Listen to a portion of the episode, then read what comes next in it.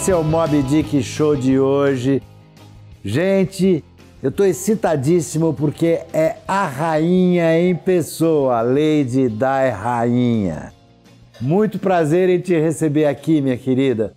Assim, a gente tem uma relação de pouco tempo, mas ela já é enorme dentro do meu coração. Vibes, vibes total, prazerzaço, sou sua fã. E, meu, esse convite eu amei. E tamo junto, meu. Como é o seu nome para sua mãe? Pra, ah, minha mãe é Daiane, porque da, por causa da Diana Ross, né? Ela era muito fã da Diana Ross. Daiane Regina, porque ela é Sandra Regina, então. Daiane Regina Nascimento dos Santos Almeida. Lá na Inglaterra a galera fala que é Queen Name, que é nome de rainha mesmo, tipo nome grande, né? É. E, e essa coisa de preservar o nome do pai, da mãe e, e colocar ainda o nome do marido junto aqui no final das contas. E aí deu esse nomão gigante. Daiane Regina Nascimento dos Santos Almeida. E você tem algum filho? Não, não tenho filho. Eu tenho disco, tenho salsicha, tenho um selo.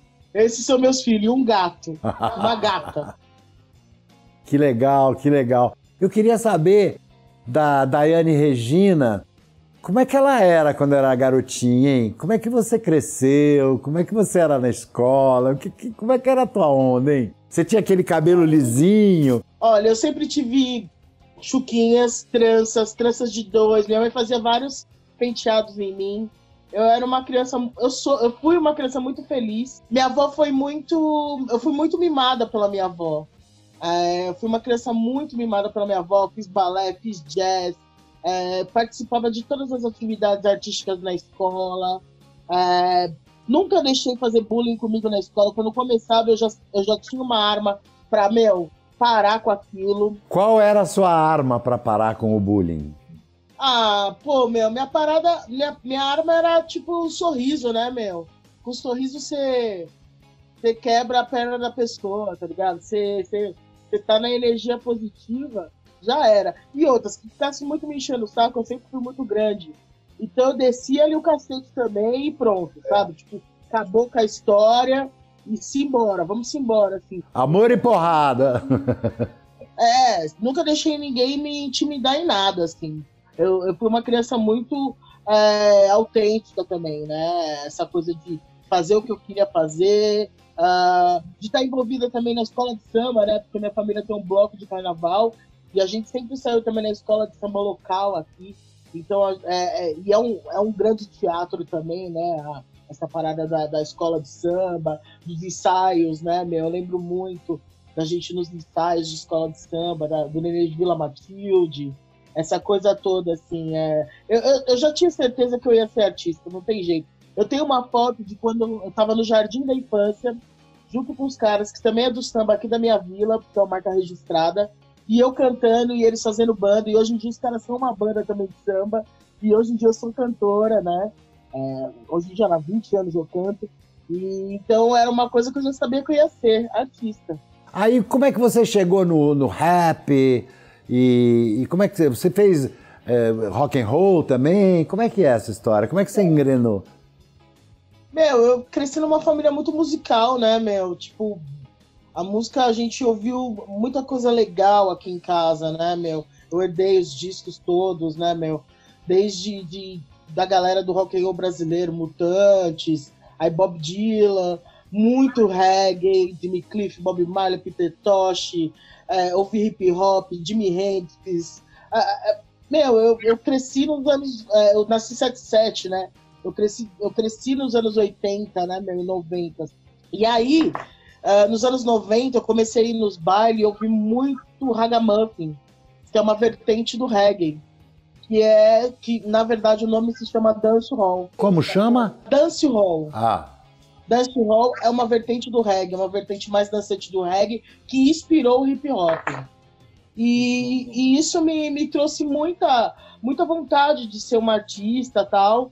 E aí eu comecei com uma banda que chama, que a gente pôs o nome de Camarão na Brasa, né? Já começamos nessa parada da ganja, de tentar música ganjeira, o camarão na brasa, o camarão que tem me incendeia, já foi pegando fogo, deixando mel no meu dedo.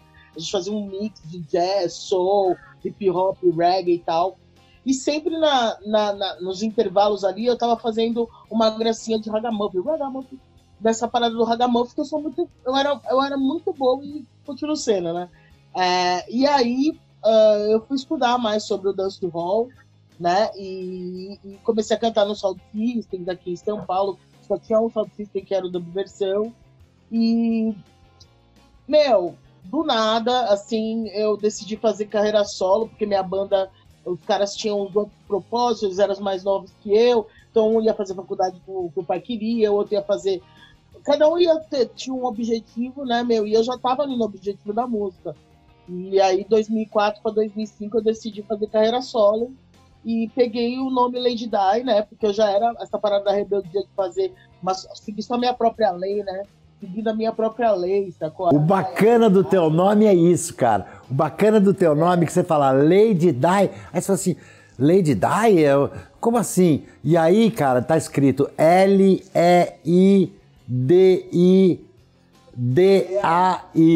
E, cara, foi assim, eu, eu comecei a gostar de você pelo seu nome, entendeu? Porque é a tua lei, né, meu? É, é, a minha lei, seguindo a minha própria lei.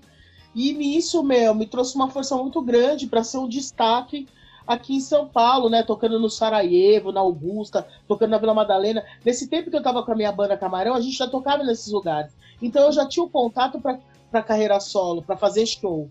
E aí, meu, eu falei, eu não quero arrumar outro, outro emprego, eu vou continuar fazendo show. E agora, como Lady Di, eu já tinha esses contatos. E a gente começou a tocar nesses lugares onde eu tocava com a minha antiga banda. E nisso, uma noite, uh, o, o, diretor da revista Rolling Stone, quando chegou aqui no Brasil, primeiro ano da, da revista Rolling Stone do Brasil, ele tinha chegado da, da Jamaica e falou: Meu, essa menina é a rainha do dance hall, porque não teve nenhuma mina fazendo esse rolê aqui. E aí, Lady Di, a rainha do dance hall, saiu numa matéria da Rolling Stone em 2006. E isso, meu, me ajudou muito as pessoas conhecerem a vertente, que é ainda uma vertente muito nova no Brasil com esse nome, né? Que a galera associa muito com hip hop ou com reggae tradicional. E é o dancehall.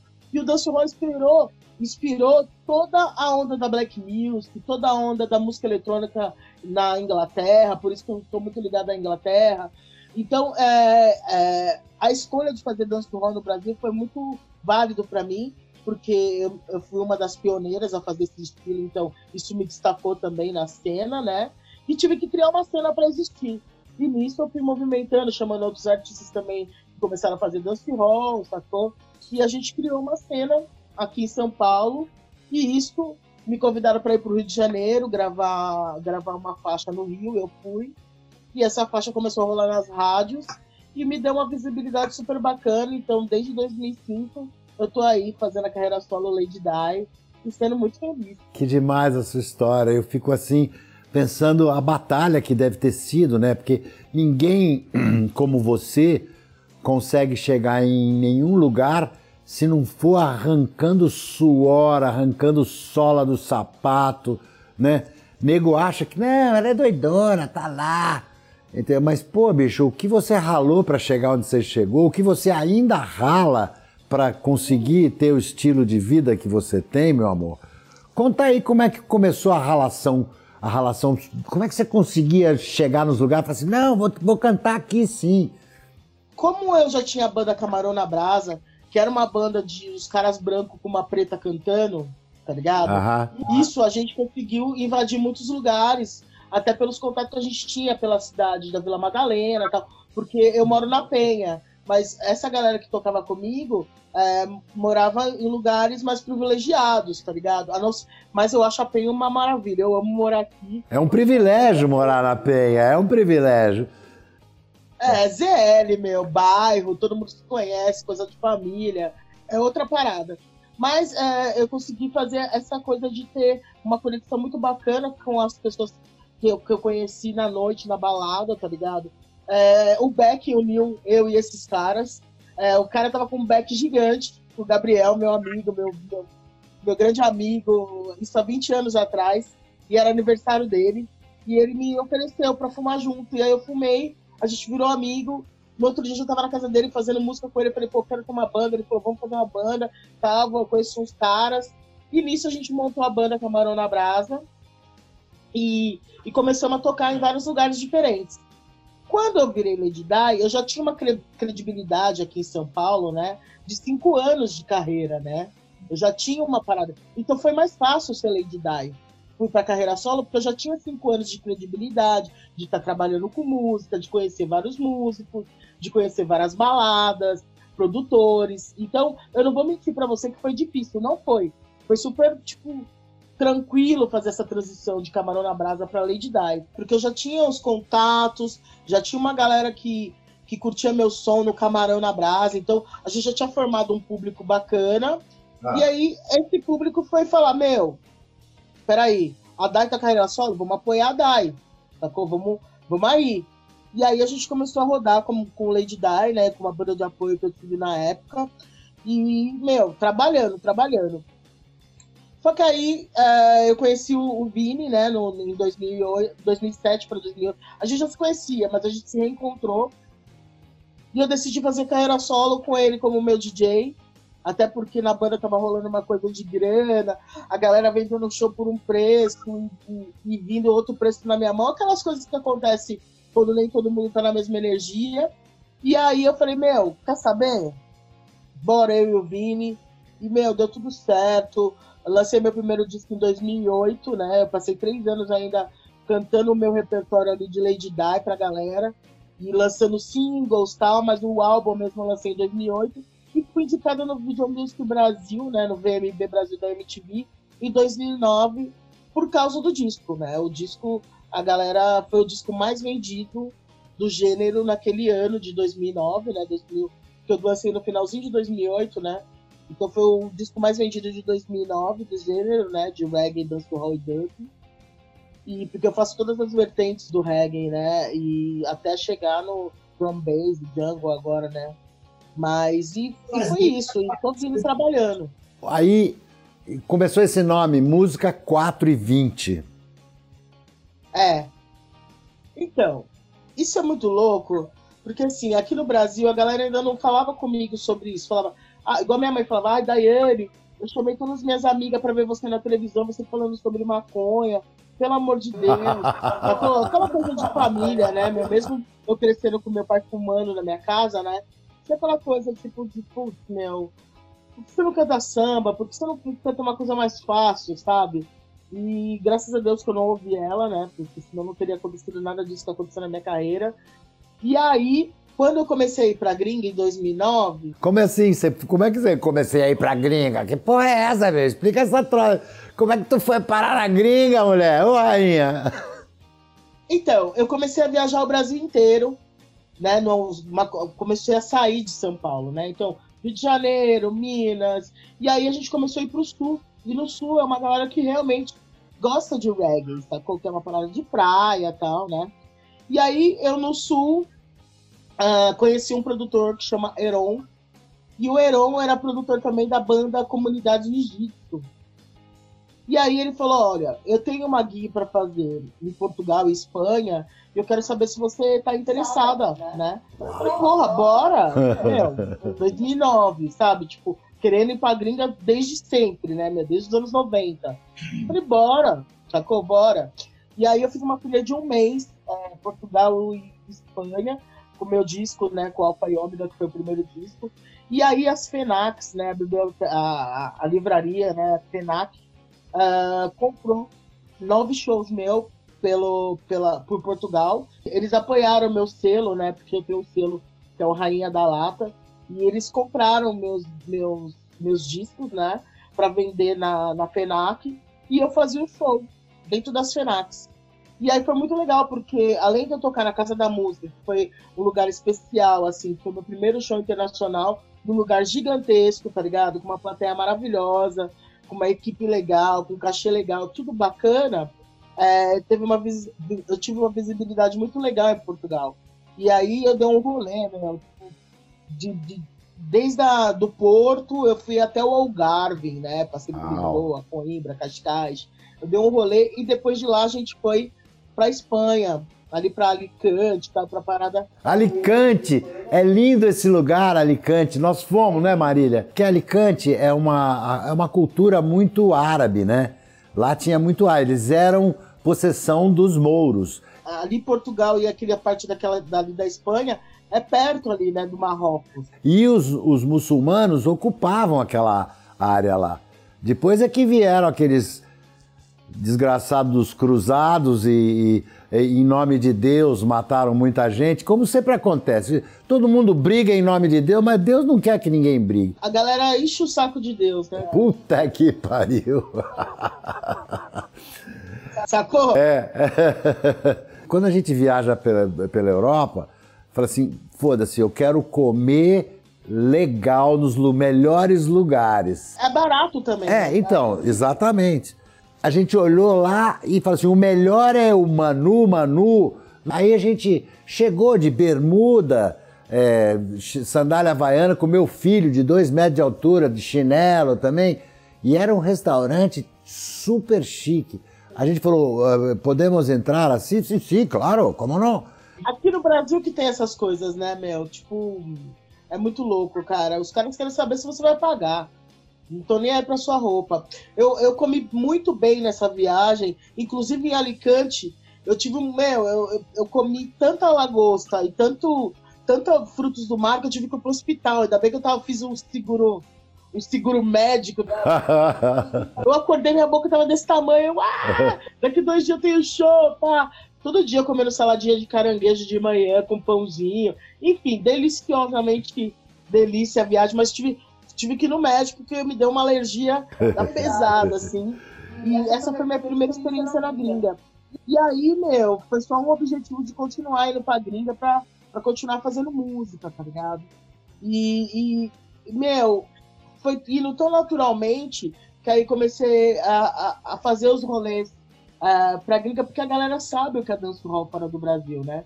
No Brasil ainda as pessoas usam usam o ritmo do dancehall, mas fala que é pop, fala que é outras coisas, fala que é hip hop, black music, não, é dancehall. E eu fui a única que tive a coragem de assumir a, a, a vertente dancehall. Porque eu podia falar, ah, eu faço rap, é muito mais fácil das pessoas entenderem. Mas eu não faço rap, eu faço o que inspirou o rap, que é o dancehall.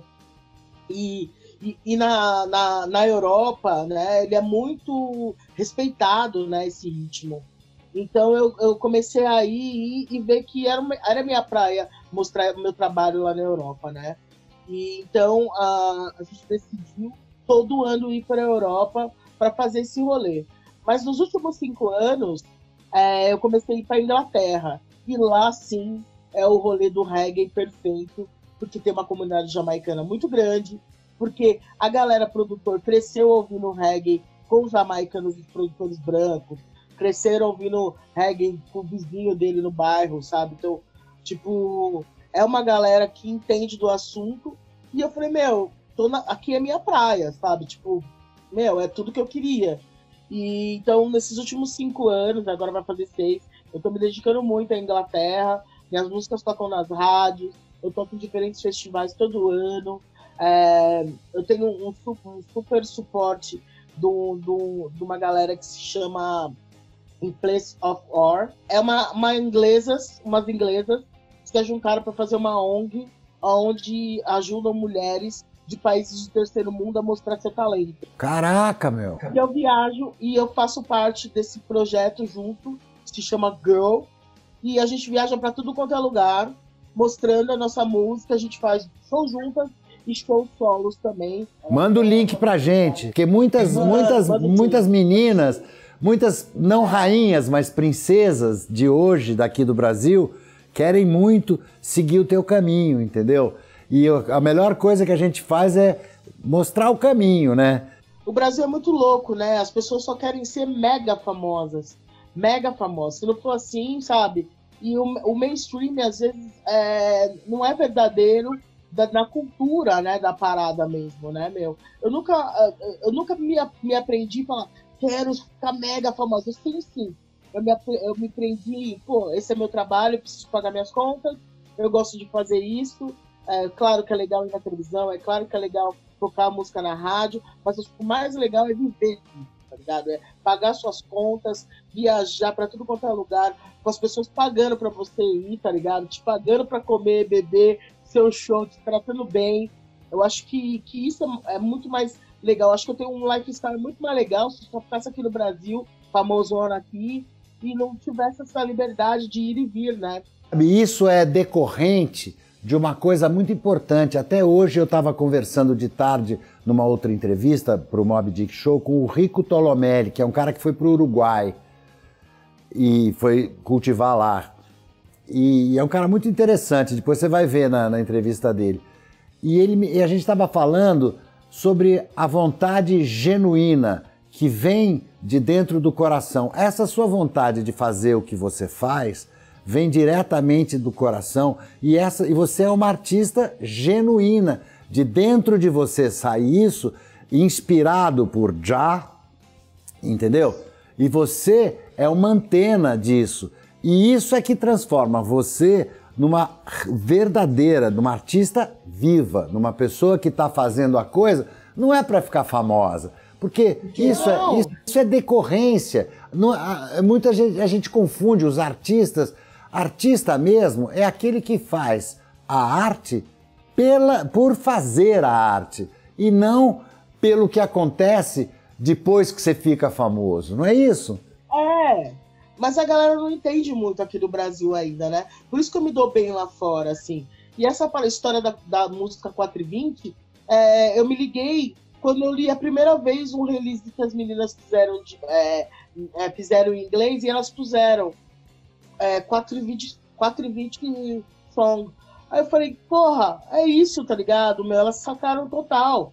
E isso abriu portas para me tocar em diferentes festivais e falar da importância da ganja e da cannabis do meio artístico também, sacou? Porque a ganja realmente me trouxe inspiração para para ser quem eu sou. Eu acho que eu, eu, tenho poucas músicas que não falam de ganja, assim. Pouquíssimas, acho que todas falam. De amor, eu sempre falo, meu. Tipo, a gente tava fumando ali, foi da hora, sabe? É, sempre tem alguma coisa uh, uh, relacionada à ganja, porque é meu lifestyle, entendeu? E eu vi que o meu lifestyle era muito respeitado fora daqui. E aí, em 2018, eu fiz uma turnê e fui pra Austrália. E foi muito louco. Foi muito louco porque as pessoas já sabiam que eu fazia música 420, né? Essa parada toda. E a galera vinha, meu, me dá ganja, sacou? Me dando ganja. Em tudo quanto é lugar. A galera acaba me dando ganja porque sabe que, que eu estou assumidamente uma ganjeira assumida, né? Então, é muito importante isso, ser uma ganjeira assumida.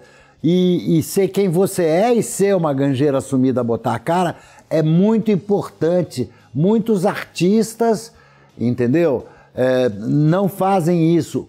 Se eles desfrutam da ganja nas suas coberturas, compram a ganja com pretos e pobres na favela, entendeu? São sujeitos a ser presos eles e os pretos e pobres, só que os pretos e pobres ficam na cadeia e eles saem porque tem advogado e tem, tem despesas, despesas ocultas, ocultas que conseguem sair da cadeia.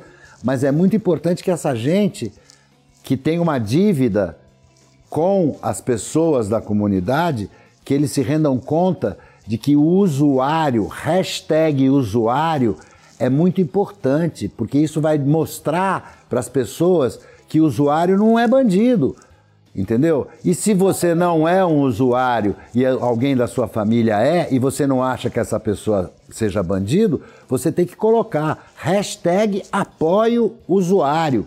Tá legal? Isso é muito importante. Fala aí. Isso é muito importante, até pelo respeito também, né, meu? Muitas, muitas pessoas fumam e não assumem porque bom, se sente desrespeitada, né, pela, pela sociedade e pela comunidade onde vive, né, cara? E eu comecei a ver que na Europa é muito mais tranquilo, pelo mundo, né? É muito mais tranquilo esse assunto, né? Apesar que eu vou te falar, meu, a primeira vez que eu fui na MTV, eu logo cantei, meu, a Smoke sem esquimila, é vá medicinal. Seis horas da tarde, tá ligado? Meu, e na boa, e sem medo, porque é, é se o cara tá me chamando lá, ele sabe a música que eu canto. Então é essa que eu vou fazer, é essa música que, que me representa, sabe, meu? Eu canto, eu canto sobre minha vida, sobre ganja, sobre, sobre a libertação que a ganja trouxe para mim também, né, meu? Em é. todos os momentos, né, meu? Nos momentos tristes, nos momentos felizes, uh, quando eu fiquei doente, quando, quando, eu, quando eu tô bem. Eu acho que esse, esse, essa relação com a ganja é, é, é muito forte. E, e, e, acaba me, me levando a lugares inimagináveis, assim. É, se eu não fizesse a música que eu faço, acho que eu não, não, não estaria aqui falando com você, na verdade. Sabe, a ganja une as pessoas também, né? Une as pessoas e traz coisas boas, traz as pessoas boas, traz ideias boas, sacou? É, pra mim, meu, é uma, uma benção de já a ganja na minha vida, sacou? Meu marido mesmo, a gente se conheceu como? Ele me pediu uma seda na rua, sacou? Tipo, num show. Conta pra mim, como é que a ganja entrou na sua vida? Olha, eu cresci com um pai fumante, né? Um pai usuário, né, cara? Então, é, é o cheiro da ganja, é, ela sempre foi muito presente na minha vida, porque eu cresci com alguém fumando dentro de casa, tranquilamente. A gente sentado vendo, vendo desenho, meu pai fumando com a gente. Meu pai foi um pai muito presente, então ele sempre estava com a gente, é, tirando uma onda, ouvindo som, uh, dançando, curtindo, vendo televisão. Ele tinha um bar, então ele tinha flexibilidade de horário para estar com a gente. Como chama o bar? É o Bar do Cabeça, aqui na Vila Ré. Tradicional, assim, do samba. É, e é uma galera bem é, conhecida aqui no bairro, né? A gente somos bem conhecidos por aqui por causa do, do, dessa tradição mesmo de samba, né? É, todo final de semana, no carnaval, o bloco, a gente sempre está inserido aí com a, com a, comunidade nas datas festivas, né? Dia das crianças, brincando com as crianças, Natal também, uh, festa junina, todo mundo se ajuda. Então, a gente é bem conhecido aqui, tá ligado? E, e, e, eu fico vendo que foi tão natural eu fumar ganja e eu decidi fumar ganja mais velha, assim. Depois de 18, fazendo 18 anos, né? Eu decidi fumar antes, eu não, não eu falei, não, eu quero ter certeza que eu quero fumar mesmo, né? E, e antes, de, meu, bebi uma coisinha outra. E quando eu conheci a ganja, meu, tipo, de fumar, né? Porque eu já conhecia, mas de fumar e ver os efeitos dela na minha vida, tal, eu falei, meu, eu acho que eu vou levar a, a ganja pro resto da minha vida, assim, sabe? É, é, é, é, muito natural essa conexão que eu tenho com a ganja, né, meu? Espiritual, é, é uma outra parada, assim, sabe? É, é manter a chama acesa mesmo, sabe? Aquela coisa de manter Isso. a chama acesa. Taca fogo aí. Tem que tacar fogo. Isso, taca fogo, por favor, que eu tô, também tô tacando fogo aqui. Eu queria dizer que você falou uma coisa muito importante aí que as pessoas deviam levar em consideração, que é a família, entendeu? A família presente na educação da criança transforma a criança. Uh, durante algumas gerações, agora recente, as famílias colocavam as crianças na frente da televisão para ter aquela babá que cantava aquelas músicas, babá, babá, babá, e aquelas bobagens, entendeu? E a sexualização da infância, né? Vestia as, as, as meninas de mini puta, entendeu?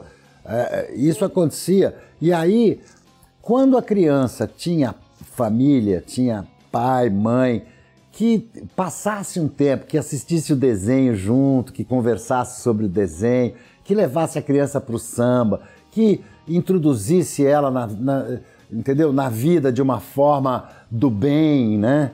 Isso é, é educação. Educação parte daí. E não importa qual é o teu nível cultural, qual é o teu nível de estudo. O que importa é o amor e a atenção, porque educar é muito chato, né, meu amor? Educar você tem que repetir, repetir, é chato pra caralho. Eu tive três filhos, entendeu? E eu me enchi o saco. Agora, é muito importante você educar seus filhos. Eu, eu sou maconheiro desde os 18, entendeu? Criei, eduquei, formei três filhos, agora tenho quatro netos mas os três são foda. Um é diretor de, de cinema, dirige aquele Lucas Neto, que faz aqueles negócio de criança. A minha filha é psicóloga e mora nada mais, nada menos que Amsterdã. Eu tenho dois netinhos holandeses. E o outro mora em Munique, na Alemanha, se formou como engenheiro químico lá, com uma bolsa de estudos completamente de graça, porque estudou, meteu a cara, rachou de estudar, e hoje ele está fazendo mestrado e já está sendo disputado pelas empresas lá. Isso é atenção aos filhos. é você que é uma pessoa de sucesso é por causa da atenção de seus pais a você. Eu tenho certeza disso. Até porque quando, quando eu cresci, né, sendo incentivado a fazer balé, jazz, as peças de teatro da escola. E aí depois, quando eu fiquei mais velha e fiz a Oswald de Andrade, né, que a minha avó falou assim, ah, tá bom, então você vai ser artista mesmo, vai ser cantora mesmo, então vamos estudar umas coisas aí, né? Tá certa. Canto livre, canto popular, fui fazer é, é, teatro, né? Eu peguei cinco anos assim da minha vida, dos 20 aos 25 anos, para estudar, para me formar, enquanto isso fazendo também a banda, sacou? A banda ali. Então eu falo, minha faculdade foi é, todo, tudo esses cinco anos na, na Oswaldo Andrade fazendo diferentes coisas e essa parada também de estar tá com uma banda, com uma galera, tá ligado? E aí eu vi que banda é difícil, tem, todo, tem toda uma, uma convivência. Hoje em dia a gente, a gente continua amigo ainda, eu continuo amigo dos caras da, da banda. Hoje em dia, o cara que começou a banda comigo era diretor da minha banda de apoio, da banda da pesada. E, então eu vejo que cria laços, né, Mel? A Ganja criou tudo isso, todos esses laços. E, e, e essas, essas lembranças que eu tenho do meu, do meu pai fumando ganja são lembranças normais, não são lembranças de, ah, meu pai era maconheiro. Não. Era tranquilo, porque ele nunca foi um pai ausente, ele sempre foi um pai presente, tá ligado, meu? Tipo, levando a gente pra praia nos, nos, nos feriados, sabe? Essa coisa tradicional mesmo, tá ligado? Vamos todo mundo pra praia, volta. É, meu, hoje a Daiane vai, vai ter festa de vai, vai dançar no quadrilha, vamos ver, sabe? Tipo, eu, eu, tive um pai junto com a gente, assim, muito, né, meu? De ver televisão. Ah, eu lembro, ele, ele era pirata no pica-pau, que a gente já nem queria mais ver. E ele, vamos ver, sabe, dos Chaves, essas coisas de uma grande rachar o bico vendo, sabe? Ele era fã de Jerry Lewis também, tipo, meu, muito, tá ligado? Jerry, Jerry Lewis, ele pirava, assim. Então, uh, os Trapalhões, na época dos Trapalhões ali, na, na, na, na era sabe? Chico Anísio, pô, Chico Anísio, assim, escola total, assim, vi muito, muito, muito. Meu pai adorava ele, tá ligado? Tipo, pirava nele, assim. E minha mãe, cara, sempre uma mulher que gostava também dessa parada da, de receber a galera em casa, né? No bar, sabe? Ela sempre foi uma boa, uma boa hosters, assim, hosters, tipo de, ó, oh, seja bem-vinda, fiz essa comida, sabe? De fazer os panelão, ela e minha avó. De... Então eu tenho tudo isso. Além de ser uma cantora e uma artista, né, meu, empreendedora musical, tem um lado todo empresarial da música, eu também sou uma boa cozinheira. Opa! Sempre ajudei minha família fazendo comida pro, pro bar da minha mãe, né? É, sempre estava ali com a minha avó, é, fazendo comida junto com ela. Ela me ensinou muito. Eu, Hoje em dia, meu, é, a, a minha magia é falar, meu, somos amigos, vamos fazer uma comida. Então todo mundo que me conhece tá ligado que eu sou muito, muito boa na cozinha, sacou? Eu, eu mando bem no ramo, assim. Opa, legal. Vem cá. Eu queria que você me dissesse um pouco dos teus empreendimentos, porque você é uma empreendedora canábica. Quais são os seus empreendimentos? Desde sempre estou inserida na indústria canábica com a música 420, né? Mas é, é, esse, é, esses últimos dois anos, eu também estou junto com a, a, criação né, dessa onda das piteiras de vidro. Então a gente criou, junto com a Orange House, a piteiras de vidro Lady Dye. Ih, que barato! Para redução de danos. Ó, a piteira, piteirinha de vidro, com meu nome. E, meu, eu tô muito feliz com, com essa piteira, assim, porque me trouxe muitas, é, muito reconhecimento dentro da, da indústria canábica, né, meu? É, com, a, com, as, com as red shops, com toda a galera que faz parte disso. E veio numa latinha bacana, veio com o meu. Agora, essa versão vem com pendrive Lady Di, com toda a minha história, músicas, videoclipes. Eu tenho vários videoclipes aí fumando ganja, tacando fogo na babulha. Caraca, peraí, deixa eu ver se eu entendi direito. É uma piteira e um som, é isso? É. Eu vou te contar a história. Todo ano, quando eu vou pra gringa, eu levo alguma coisa. Os primeiros anos a gente levou CD, no, no, no, outro ano a gente levou pendrive, tá ligado? A partir de 2015 a gente começou a levar os pendrives. E aí, o ano passado, a Orange House conversando comigo falou: Meu, vamos fazer uma piteira para você, Lady Di, né, meu? Os caras me conhecem há muito tempo. Um dos sócios até começou fumando na minha festa, começou fumando ganja junto com a gente ali. Então, eu sou meio madrinha ganjeira do cara tal. E aí ele falou: Pô, tantos anos a gente se conhece, tá? Vamos fazer esse produto. Eu falei: Meu, vamos pensar num produto que tem a ver comigo também, com a minha música, tá ligado? Não só uma piteira. E aí a gente pensou num formato onde eu poderia mostrar meu som e também falar desse meu ativismo, né, junto com a, com a, com a minha música, né, meu. E aí a gente pensou, a gente criou um código, vendo aqui, ó, a galera vem aqui com o telefone, bate aqui no, no QR Code e ouve a minha música no digital, ali nas plataformas digitais. Ela escolhe, vai vir a opção ali Deezer, YouTube, Spotify. Ela escolhe a plataforma e vai ouvir. E tem a versão que tem o pendrive com toda a minha história da minha carreira, todos os quatro discos, todos os videoclipes. Eu tenho uns videoclipes que eu gravei fora do Brasil bem legais. Esse mês passado eu lancei o Bonde da Fumaça, que eu gravei lá em Barcelona, com uma ah. galera firmeza falando de ganja.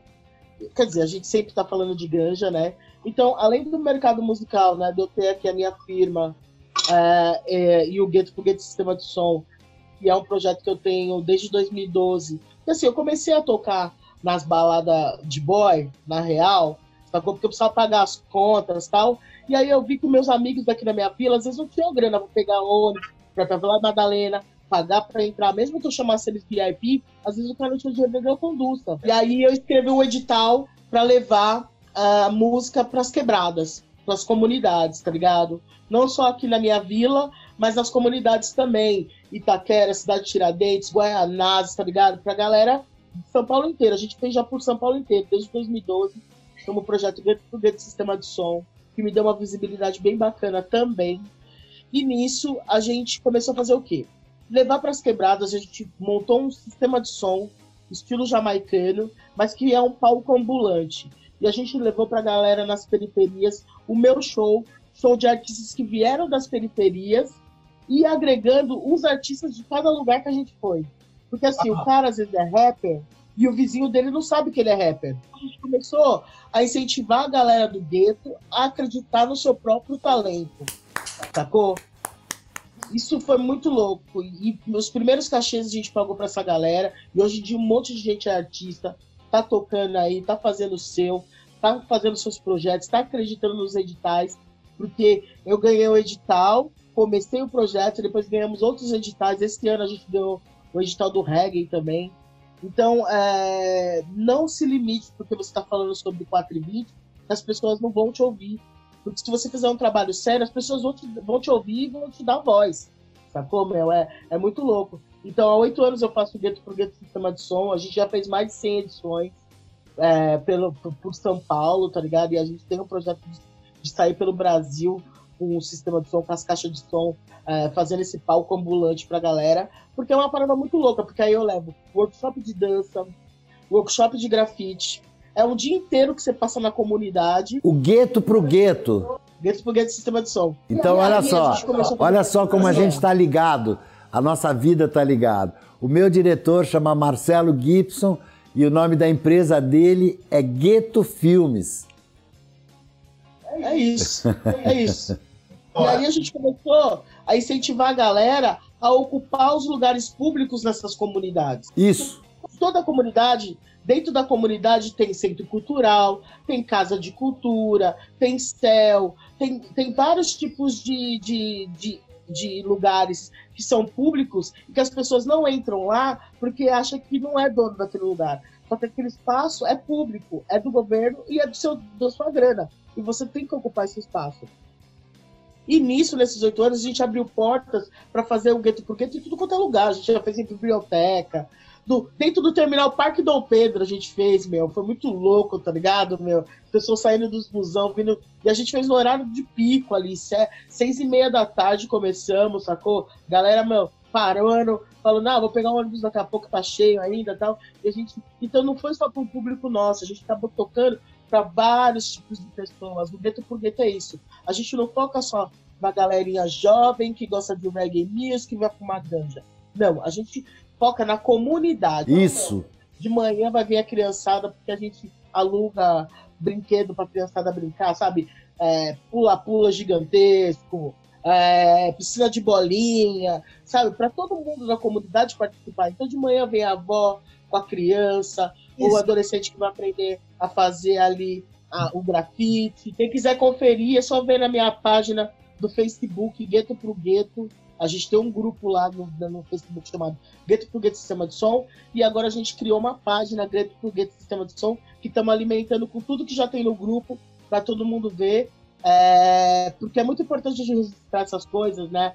Pra galera ver que, tá, que isso acontece. Que a gente começou a, a, também fazer, não só aqui na Zona Leste, mas lá no Grajaú, na Zona Sul, tá ligado? Na Zona Norte, aqui na Cachoeirinha. E na... A gente começou a dar um rolê por São Paulo inteiro, na periferia de São Paulo inteiro. E nisso, a galera viu que é possível se ser cantor, que é possível se falar de ganja e ser artista, e ser um bom grafiteiro, sou bom ser um bom designer, tá? ser uma boa dançarina, que dançarino é profissão e ganha dinheiro com isso, porque geralmente dançarinos os, tem que ter dois empregos, e não, você pode ser só dançarino e ganhar dinheiro com isso. A gente começou a, a, a fazer as pessoas acreditarem mesmo que elas podem. Eu, eu fiz uma edição no Pantanal, cara, que. É, porque assim, a gente faz um open mic também, né? Além das atrações, tem um open mic.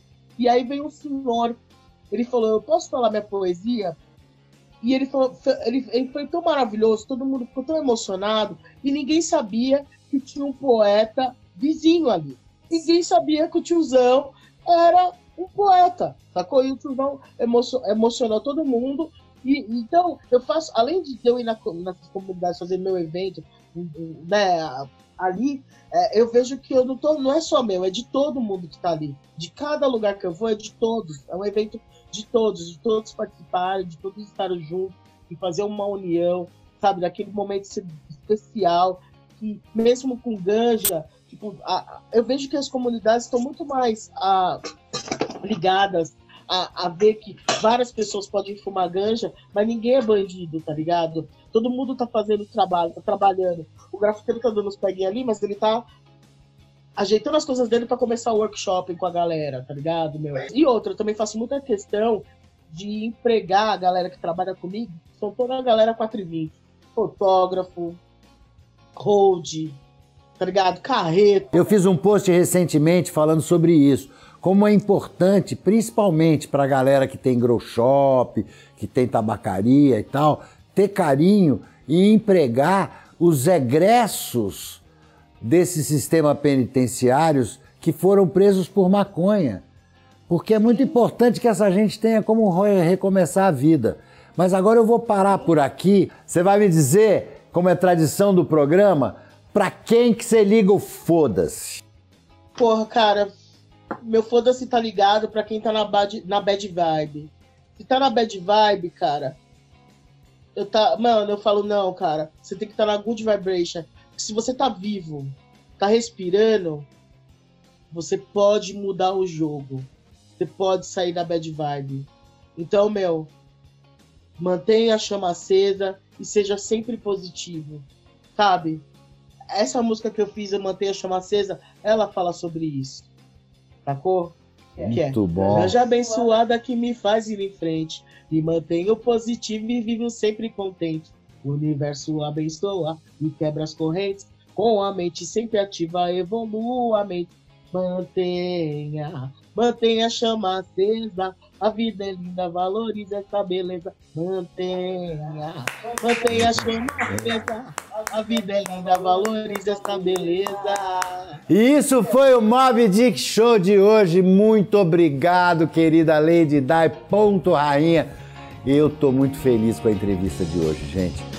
Olha, não perca o próximo Mob Dick Show, que vai ser bárbaro. Vocês não sabem quem vem aí. Grande beijo e foda-se.